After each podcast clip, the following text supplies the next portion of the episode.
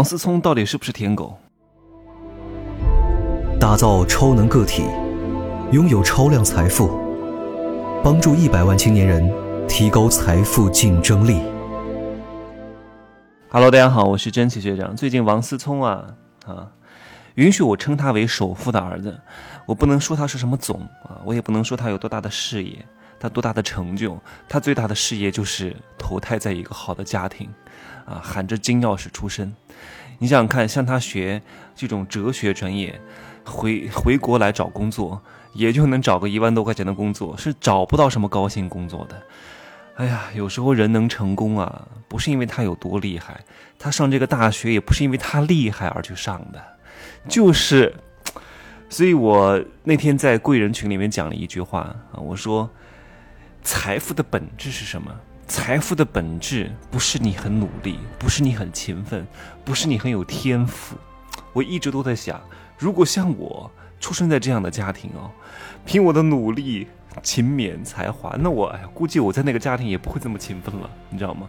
就是一个东西的变量是有非常多的因素叠加出来的，一个果由果导因啊，有果导因这个东西叫归纳法。然后由因导果这个东西叫演绎法，就关于以后我们会在思维架构当中，我会好好的讲一讲如何去具备结构化的思维和系统化的思维，我会好好的来剖析一下。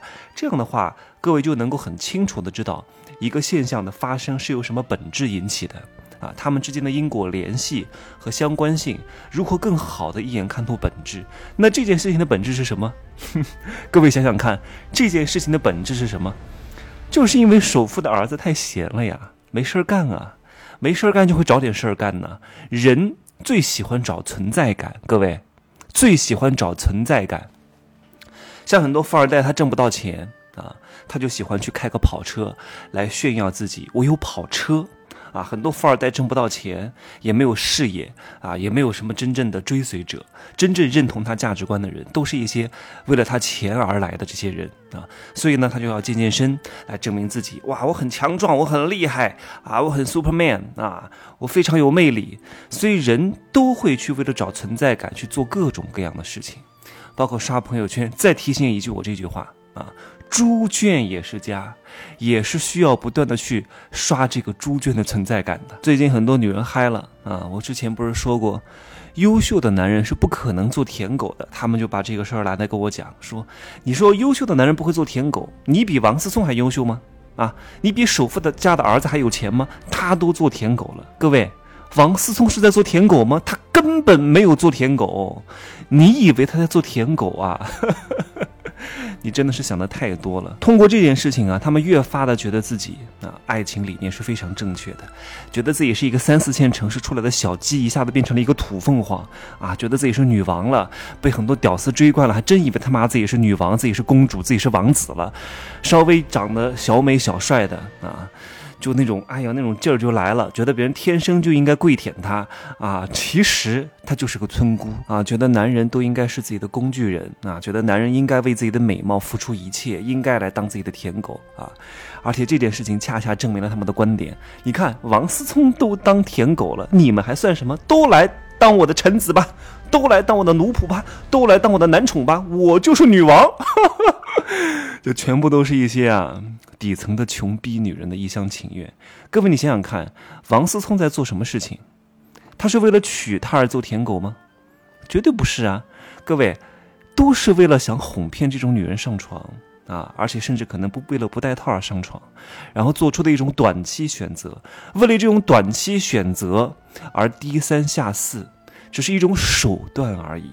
这种甜言蜜语也只是一种手段而已，什么话都可以讲得出来，并不代表他是舔狗，只是为了获取暂时的利益而做出的一种一种曲线救国的手段啊！这种感性，你要知道，韩信都能够忍胯下之辱。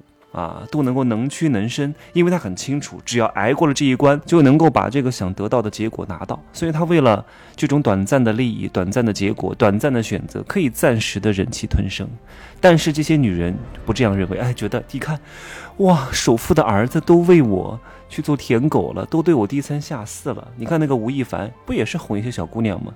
哎，那个小姑娘还真以为，你看这种顶级巨星啊，这种颜值超高啊，有这么多粉丝的大明星都对我这样，那我真的就是女王了。人家只是短则而已，短则适当的讲一些软话是很正常的。但是你想想看，吴亦凡会娶她吗？啊，首富的儿子会娶她吗？根本不会。在短则的这个选择上，男人相对来说是可以感性一点的。但如果换到长则上，长则是什么？长期选择，终身绑定。这个东西就要回到一切的本质。一旦回到这个维度上来，所有的男人都非常非常的理性啊，极其极其的理智，非常会计算得失，尤其是。要跟他领结婚证，尤其是要跟他长期绑定，尤尤其是以后要跟他分家产的。我哪天死了得分你这么多钱，怎么可能随便找？怎么可能还做舔狗呢？你爸这求我还差不多。所以各位一定要看清楚一个人他做这个事情的动机，以及这个动机引发的行动引发的结果，你就能够果导因，用归纳法推断出来这个人为什么会采取这个策略，你就能够真正看到很多事情的本质，而不是一个点就把你点嗨了，还真以为他妈的自己是女王了，还真以为所有的优秀男人都来当你的舔狗了，玩玩你而已。能跟你结婚吗？能娶你吗？能给你分家产吗？啊，能会让你跟他生孩子吗？不会的。就算他自己愿意啊，他的父母都不会愿意的。经常看出这种天天勾搭这个勾搭那个的这种富二代，一般都是没什么事业的富二代。所以呢，他们每天也没什么事儿啊。王思聪每天就睡到中午才起来，下午呢就去跟朋友吃饭，然后晚上去酒吧啊夜店。所以我我是我那天发了一个朋友圈，我说经常去夜店都是什么人？第一个就是富二代。啊，没什么本事的富二代。第二个就是穷人，喜欢去夜店，这两个都是 在一块苟合啊。富二代没事干啊，开着跑车去夜店钓马子、钓凯子，然后这个穷人啊，小帅小美就跑过去投怀送抱了。这一个月打一个月挨，真的。你像我会去夜店吗？我根本没时间去。事业很重要啊，有些富二代也非常有事业心，通常有很多事业心的，把事把这个。时间放在工作里面呢，是不会有这档的事儿的，真的，大多数是这样哈，极少个别是除外的，好吧？所以你看，很多富二代真的是没什么事儿，很多，而且富二代是看不上女富二代的，觉得他们太丑，然后女富二代呢，通常也看不上男富二代，觉得他们太乱，挺好玩的哈，这个世界，好吧？这个世界就是一个混沌的世界，就是一个镜像的世界，所以你会发现啊，人性是一个很好玩的东西，不管他是富人、穷人、美人、丑人啊，哪里哪国人，人性本质上都是一样的。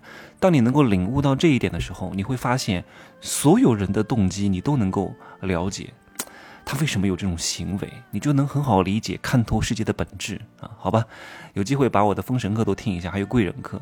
这都是讲人性的，哎呀，学那些商业，最近还会出一个商业课哈，先领悟了商业的各种各样的坑与险，再了解这个商业背后的人性，你就会发现，挣钱也不难，想被坑啊也很难，好吧？今儿呢就说这么多，可以加我的微信，真奇学长的拼音首字母加一二三零，备注喜马拉雅，通过概率更高。再见。